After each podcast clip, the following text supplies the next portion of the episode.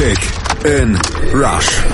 Die WM 2018 auf meinsportradio.de in Kooperation mit 90plus.de. Aus, aus, aus. Das Gruppenspiel gegen Südkorea ist aus und der Weltmeister Deutschland ist raus. Das Unvorstellbare ist also tatsächlich wahr geworden. Nach den schwachen Auftritten gegen Mexiko und Schweden präsentierte sich die Löw 11 auch im dritten Spiel gegen die bereits ausgeschiedenen Südkoreaner ideenlos im Spiel nach vorne und kassierte in der Nachspielzeit dann auch noch zwei Gegentreffer, die das Debakel, das erste Vorrunden aus des DFB-Teams überhaupt bei einer WM dann besiegelten. Wie Spanien 2-14, Italien 2-10 und Frankreich 2-2 flog damit wieder ein amtierender Weltmeister schon nach der Gruppenphase aus dem Turnier. Und darüber müssen wir reden hier auf meinsportradio.de mit unserem Experten von 90 Plus, mit Julius Eid. Hallo Julius. Guten Abend. Ja, Chronistenpflicht. Äh, fällt dir wahrscheinlich jetzt nicht so leicht, dieses Spiel jetzt auseinanderzunehmen. Ja, ich hoffe einfach, dass meine Stimme nicht auf immer mit der Trauer der Deutschen verbunden bleiben wird, aber das kriegen wir schon hin hier. Gehen wir in die sachliche Analyse vorher. Die Highlights der Partie. Die Highlights. Und diese Highlights, die gab's in der Nachspielzeit. Das waren nämlich die Tore für die Südkoreaner. Erst korrigierte das Schiedsrichtergespann eine Abseitsentscheidung, die sie zunächst getroffen haben, dann doch nochmal und gab das Tor von Kim in der dritten Minute der Nachspielzeit doch Deutschland damit mit 0 zu 1 hinten und mit dem Rücken zur Wand. Und mit dem warfen sie dann alles nach vorne. Auch Manuel Neuer ging mit in den Angriff. Das Tor war verwaist und das nutzte Hong Min Song nach einem langen Ball aus der eigenen Hälfte und schob zum 2 zu 0 Endstadt ein.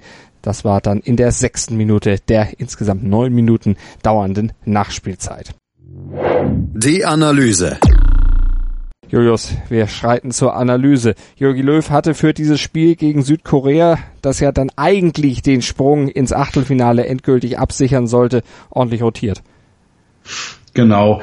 Gerade ein paar Änderungen waren interessant. Die deutlichste Ansage, dass sich was ändern musste, war natürlich, dass Thomas Müller erstmals bei einer WM überhaupt unter Löw auf der Bank Platz nehmen musste. Davor hat er 15 Mal Startelf gespielt und war einmal gesperrt, also immer gesetzt, wenn irgendwie möglich. Heute für ihn ganz neu im Team Goretzka, dazu die beiden im letzten Spiel geschassten Kedira und Özil wieder im Team. Das waren die Änderungen und gerade der Goretzka-Wechsel hat auch ein bisschen Sinn gemacht, wenn man die letzten Spiele gesehen hat, denn wenn man dann das Spiel gesehen hat, sollte Goretzka öfter mal hinter Kimmich absichern, wenn dieser die Vorstöße ganz nach vorne läuft. Das war immer eine gefährliche Zone für die Deutschen, wenn die Außen defensiv nicht mehr gut besetzt waren. Das war die Idee hinter dieser ähm, Aufstellungsänderung, würde ich vermuten, hat auch ganz gut funktioniert. Diesmal gab es ganz eindeutig andere Schwächen. Definitiv. Und das war vor allen Dingen die Ideenlosigkeit, das behäbige Spiel nach vorne und mitunter in manchen Situationen, die vielleicht etwas gefährlicher hätten werden können, dann auch ein viel zu fahriger und überhasteter Abschluss. Genau, das hat man in der, im Laufe der ersten Halbzeit gemerkt und auch dann noch während der zweiten. Es war schwer für Deutschland, sich überhaupt Chancen zu erarbeiten. Da war ein riesiger Mangel an Kreativität, die das Spiel auch wirklich unansehnlich gemacht hat auf Dauer, weil man mit den Deutschen quasi zusammen einfach verzweifelt ist, ob man Fan ist oder nicht, an dieser Abwehr.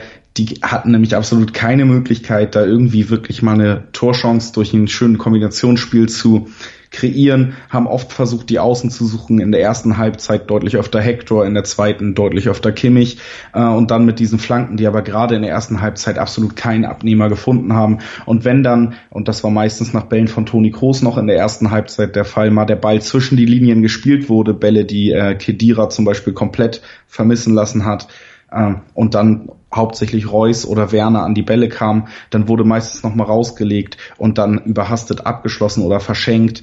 Torschüsse wurden direkt an den nächsten Abwehrspieler geschossen. So wurde man halt nie wirklich gefährlich. Mhm. Selbst Manuel Neuer konnte sich da dann aus dieser leichten Nervosität dann äh, die ja auch mit zunehmender Spieldauer dann immer mehr wurde, weil man ja mit dem Rücken zur Wand stand, nicht rausnehmen. Freistoß von Jung, da waren 19 Minuten gespielt, den konnte er nicht festhalten, musste dann erstmal Kopf und Kragen riskieren, um mit der Faust dann doch noch vor Son zu retten. Ging alles gut, aber zeigte eben auch, auch Manuel Neuer war nicht vor dieser ja, Gesamtlage gefeit. Genau, das ist ja schon so, dass man da äh, gewisse Schlüsse ziehen kann. Neuer eigentlich immer als souverän geltender Kapitän, vorangehend, immer ruhig, strahlt immer eine gewisse Ruhe aus. Das sagt schon was aus, wenn so ein Spieler so patzt. Ich habe auch äh, direkt wieder Diskussionen kommen sehen bei dieser Aktion, wenn das wirklich zu einem Tor geführt hätte. die sich natürlich auch auf den Bundestrainer bezogen hätten, hat er den richtigen Torwart reingestellt, hat einen Patzer von Neuer ohne Spielpraxis uns vielleicht das Achtelfinale gekostet. Dazu ist es nicht ganz gekommen. Es hat aber einfach gezeigt, was für ein Druck und für eine Unsicherheit einfach in der Mannschaft herrscht, dass selbst mit viel Ballbesitz nie das Gefühl aufkam, dass diese Mannschaft gerade souverän ein Spiel dominiert. Mhm ähm, das war schon beängstigend teilweise. War ja auch so, Deutschland hatte mehr Abschlüsse, aber die gefährlicheren, die hatte Südkorea, weil die immer wieder kontern konnten und das war ja auch schon was, was man in den deutschen Spielen bisher gesehen hatte bei den beiden Auftritten gegen Mexiko und gegen Schweden, diese unheimliche Konteranfälligkeit. Genau, das ist auch weiterhin ein großes Problem, obwohl man sagen muss, dass Hummels und Süle heute größtenteils einen sehr guten Job gemacht haben, wenn es in die schnellen Konter ging. Gerade Hummels hat, glaube ich, drei Konter alleine noch abgelaufen bekommen, vier Tacklings gesetzt und alle erfolgreich, haben da schon einen ordentlichen Job gemacht. Das Problem ist dennoch, dass Deutschland mit schnellen Umschaltbewegungen der Gegner überhaupt nicht klarkommt. Wie du schon angesprochen hast, gerade bei Mexiko und Schweden war das sogar spielentscheidend. Und das ist schon überraschend auf dem Niveau, gerade weil Deutschland viel den Ball hat, gerade weil Deutschland größtenteils kontrollieren kann, wo das Spiel auf dem Feld stattfindet, dann jedes Mal überrascht zu werden, wenn der Gegner schnell umschaltet, das ist einfach eine Sache, die man sich im heutigen Fußball gegen kleinere Gegner nicht leisten kann und die ist ausschlaggebend für das Ausscheiden der deutschen Mannschaft, ganz klar. Und da hatten sie in der 25. Minute noch Glück, dass Son nach so einer Umschaltsituation dann mit seinem Volleyschuss aus dem Strafraum rechts knapp am Tor vorbeischoss.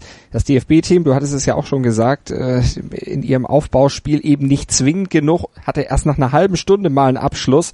Reus und Goretzka, die passten sich erst an den Strafraum und dann durfte Reus abziehen, Ball wurde aber geblockt. Genau, das war einfach das Dilemma der ersten Halbzeit. Wenn überhaupt mal was passiert ist, dann meistens waren Reus, äh, Werner und Goretzka beteiligt.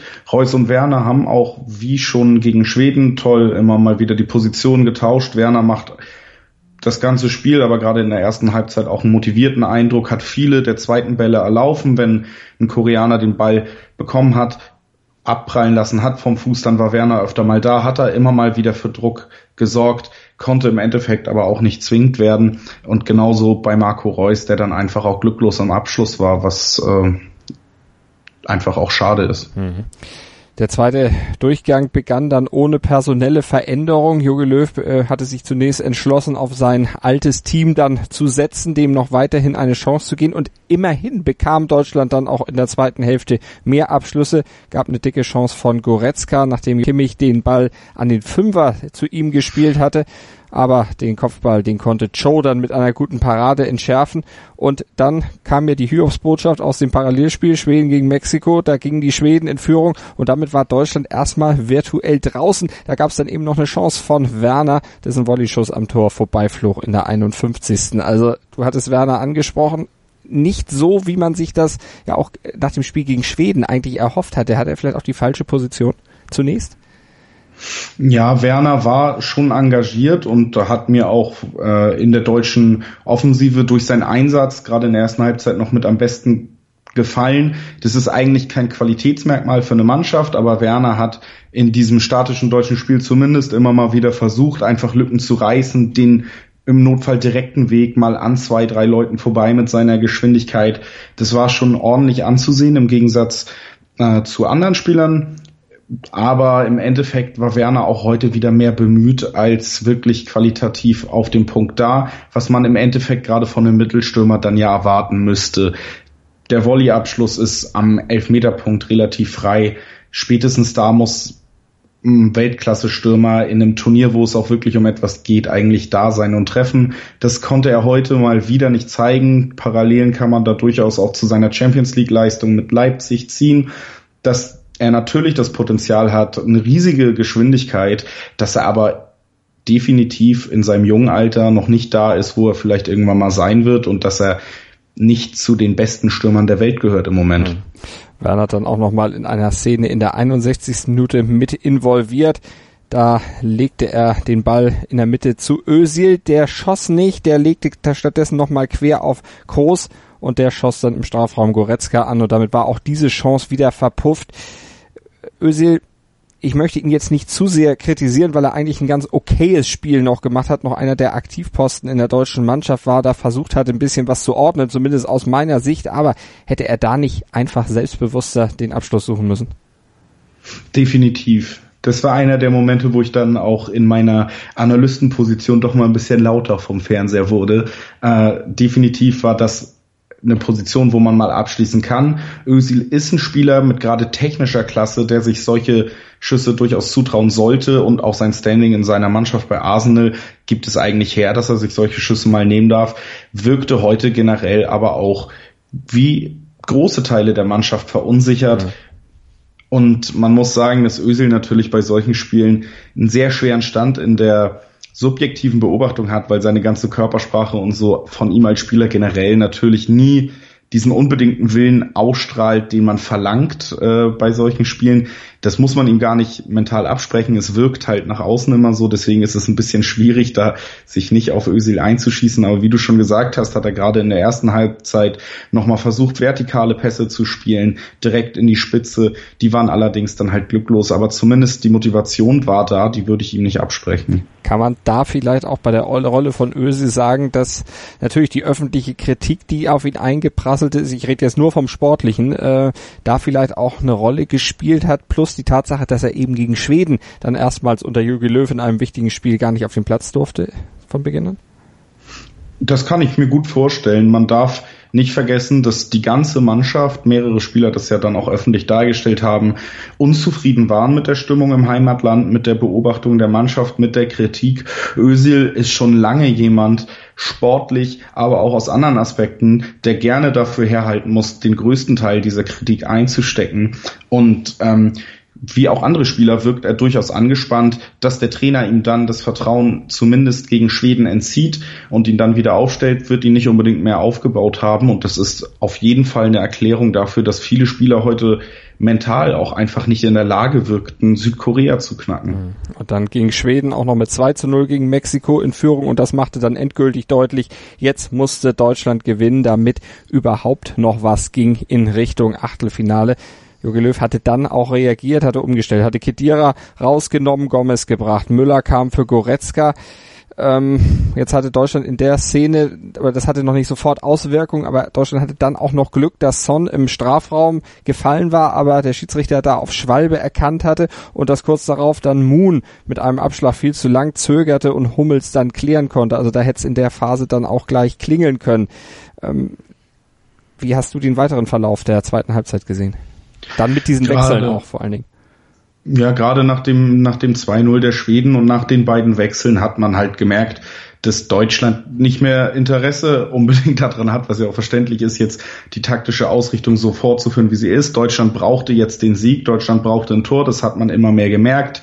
Die Wechsel haben das der Mannschaft signalisiert, äh, mit einem Stürmer für Kedira und dann auch Müller für Goretzka wurde signalisiert, wir müssen jetzt ein Tor, wir drängen auf ein Tor. Das werden die beiden von der Bank, die ja das Ergebnis der Schweden dann vielleicht noch mitbekommen haben, den Kollegen auch mitgeteilt haben.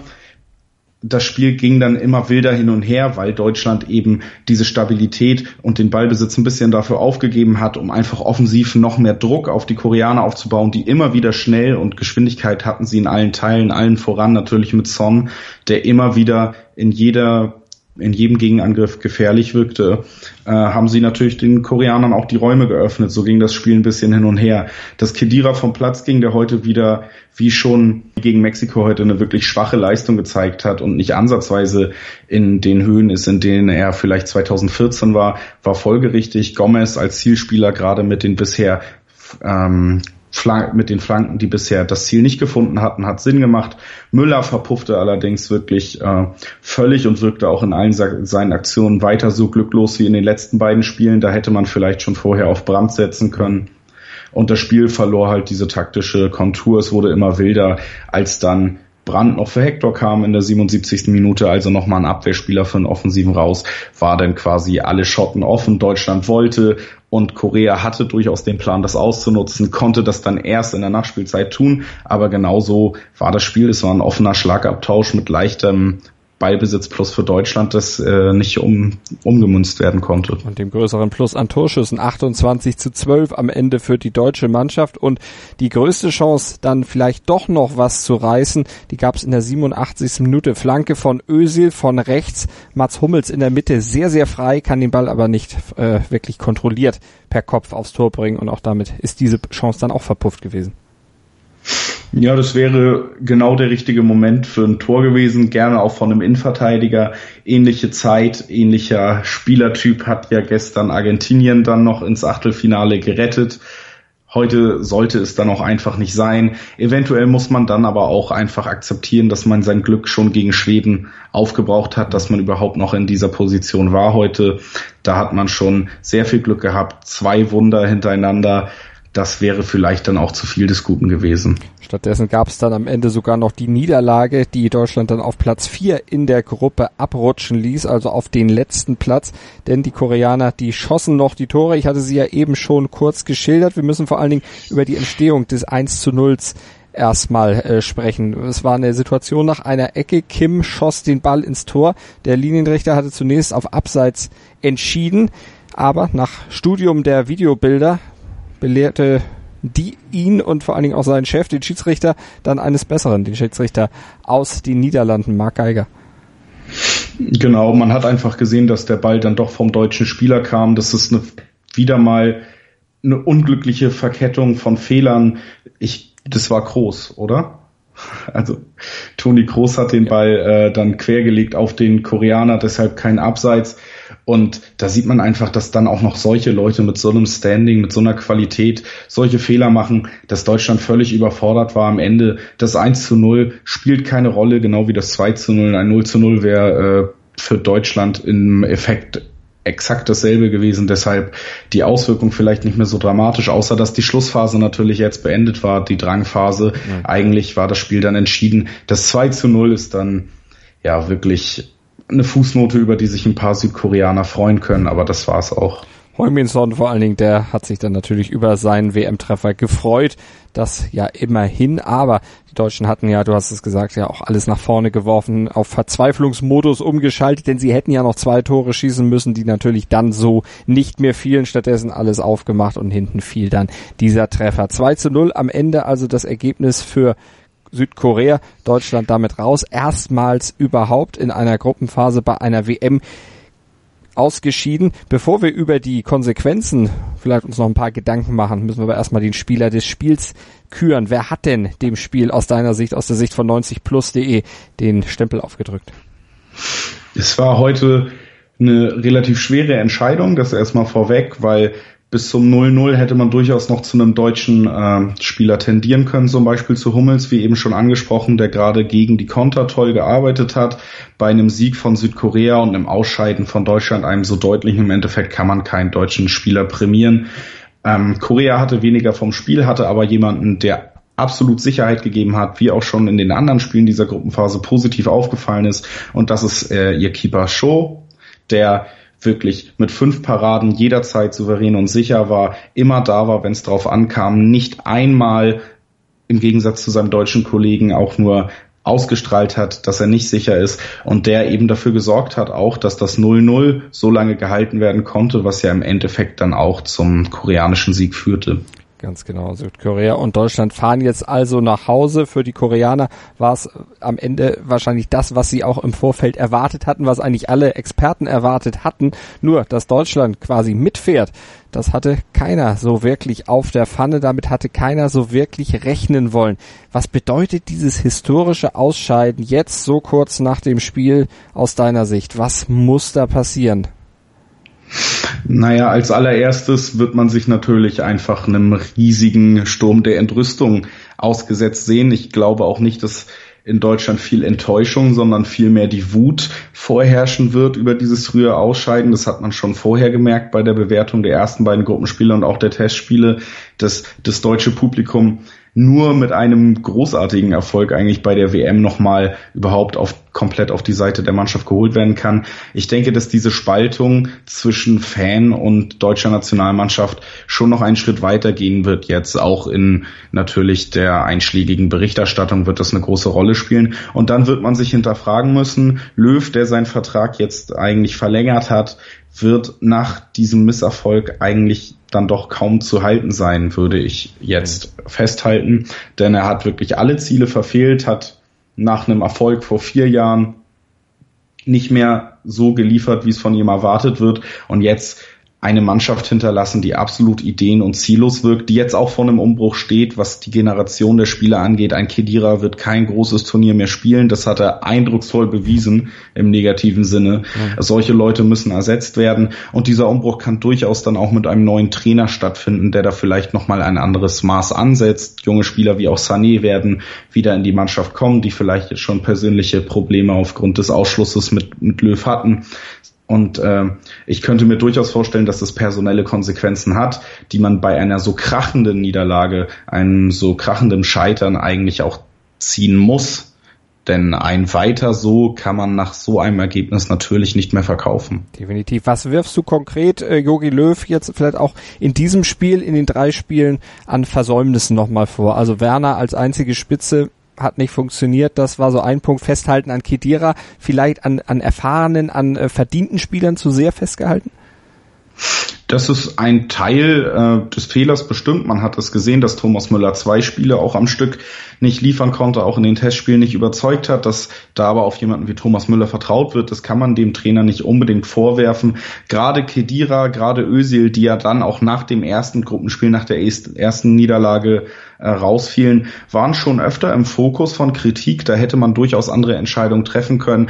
Auch im ersten Spiel Marco Reus nicht von Anfang an spielen zu lassen, mit der Aussage, die Reus dann äh, verraten hat, dass er nur in wichtigen Spielen von Anfang an spielen soll, dafür Julian Draxler zu setzen, der eben auch wirklich keine beeindruckende Saison bei Paris hingelegt hat, wenn er denn mal was hinlegen durfte. Ähm, das sind schon Trainerfehler, die man bei einem Scheitern ankreiden muss, wenn es klappt natürlich nicht. Mhm. Ähm, plus eben das Ausboten von Sané, der eben heute zum Beispiel bei so einem Spiel, wo dringend ein 1-0 her muss, ein toller Einwechselspieler ist, ähnlich wie Brandt, wenn man heute Brandt und Sané bringen kann, anstatt zum Beispiel Brandt und Müller, hätte das vielleicht noch einiges geändert. Und dann muss man ihm einfach vorwerfen, dass er im Gegensatz zu den letzten Turnieren es nicht hinbekommen hat, eine funktionierende Stimmung in der Mannschaft aufzubauen. Das hat man nach außen gemerkt. Es gab Kritik, es gab verschiedene Äußerungen verschiedener Spieler, die nicht immer so zusammengepasst haben. Es gab Spieler wie Hummels oder Groß, die sich nach Spielen dann auch an die eigene Mannschaft, gerade an die junge Generation gerichtet haben, diese kritisiert haben. Da scheint er vielleicht nicht mehr der richtige Mann zu sein, um das alles zu vermitteln. Und diese Versäumnisse haben dann am Endeffekt zum Worst Case geführt. Was zum einen natürlich an Löw liegt, zum anderen aber vielleicht an den Spielern auch selber. Denn ich meine, jemand wie Toni Kroos, der gut, klar, dieses Tor gegen Schweden geschossen hat, aber ansonsten eben auch weit von der Form entfernt war, die er dann doch über weite Strecken der Saison für Real Madrid gezeigt hat. Absolut, ähnlich wie bei einem Hummels, den ich beim ersten, beim Mexiko-Spiel katastrophal fand, allein in seinem äh, Verhalten. Beim Herauslaufen auf die heranstürmenden Mexikaner einer der schwächsten deutschen Defensivspieler war und die beide sich gerne als Wortführer dann dennoch hingestellt haben. Eine Mannschaft braucht eventuell diese Anführertypen. Die beiden sind aber auch auf dem Feld nicht immer diesen Ansprüchen gerecht geworden. Das ist auf jeden Fall auch ein Problem der Mannschaft. Viele Spieler sind letztendlich unter ihren Möglichkeiten geblieben. Ich würde bis auf Timo Werner, der zumindest bemüht gewirkt hat, der aber natürlich gezeigt hat, dass er noch nicht ganz äh, zur Weltklasse gehört. Und Marco Reus, der eigentlich in jedem Spiel zumindest ein, zwei positive Akzente setzen konnte, sowie eventuell noch Julian Brandt, der aber zu wenig Spielzeit hatte, allen Spielern ankreiden, dass sie unter ihren Möglichkeiten geblieben sind. Und das ähm, ist ein Problem vielleicht vom Trainer, der das nicht aus der Mannschaft kitzeln kann, von vielleicht zu langen Saisons mittlerweile der Leistungsträger, ein Toni Kroos, der dann noch das Champions League Finale zum dritten Mal in Folge gewinnen musste, ähm, ist vielleicht auch nicht mehr so fit wie er nach einer langen Sommerpause. Dennoch auch die Spieler kann man angreifen im sachlichen Ton natürlich mhm. und sollte man dann auch hinterfragen, klar. Da wird jetzt sicherlich dann auch in den nächsten Tagen und Wochen einiges noch aufgearbeitet werden und das werden wir dann auch mit ein bisschen Abstand hier natürlich bei meinsportradio.de bei Kick and Rush, unserem WM-Analyse-Podcast zusammen mit den Kollegen von 90 Plus dann auch nochmal machen. Aber die WM ist ja nur aus deutscher Sicht vorbei. Sie geht ja noch weiter heute Abend ja schon wieder mit den nächsten Spielen. Ihr solltet die Spiele tippen bei uns beim Tippspiel, beim Kicktipp-Gewinnspiel von Mobilcom Debitel und meinsportradio.de. Da gibt's tolle Sony-Handys zu gewinnen. Also unbedingt bei uns auf der Webseite mal reingeschaut und mitgemacht. Und jetzt vielleicht ohne den Druck immer für Deutschland gut tippen zu müssen, dann mal auf die anderen Spiele mit viel mehr Objektivität zu setzen. Solltet ihr tun. Ich sage vielen Dank an Julius Eid für die ja doch schwierige Aufgabe, dieses Deutschlandspiel jetzt zu analysieren. Aber Julius, wir hören uns sicherlich noch zu anderen Spielen bei dieser WM, denn es kommt ja noch einiges. Dank dir. Sehr gerne. Kick in Rush. Das WM-Tippspiel auf meinsportradio.de. Präsentiert von Mobilcom Debitel. Registriere dich jetzt auf meinsportradio.de slash kick and rush und gewinne jeden Spieltag ein nagelneues Sony Xperia XZ2 Kompakt. Bereitgestellt von Sony. Kick and Rush. Die WM 2018 auf meinsportradio.de. Werde der Zar des Tippspiels.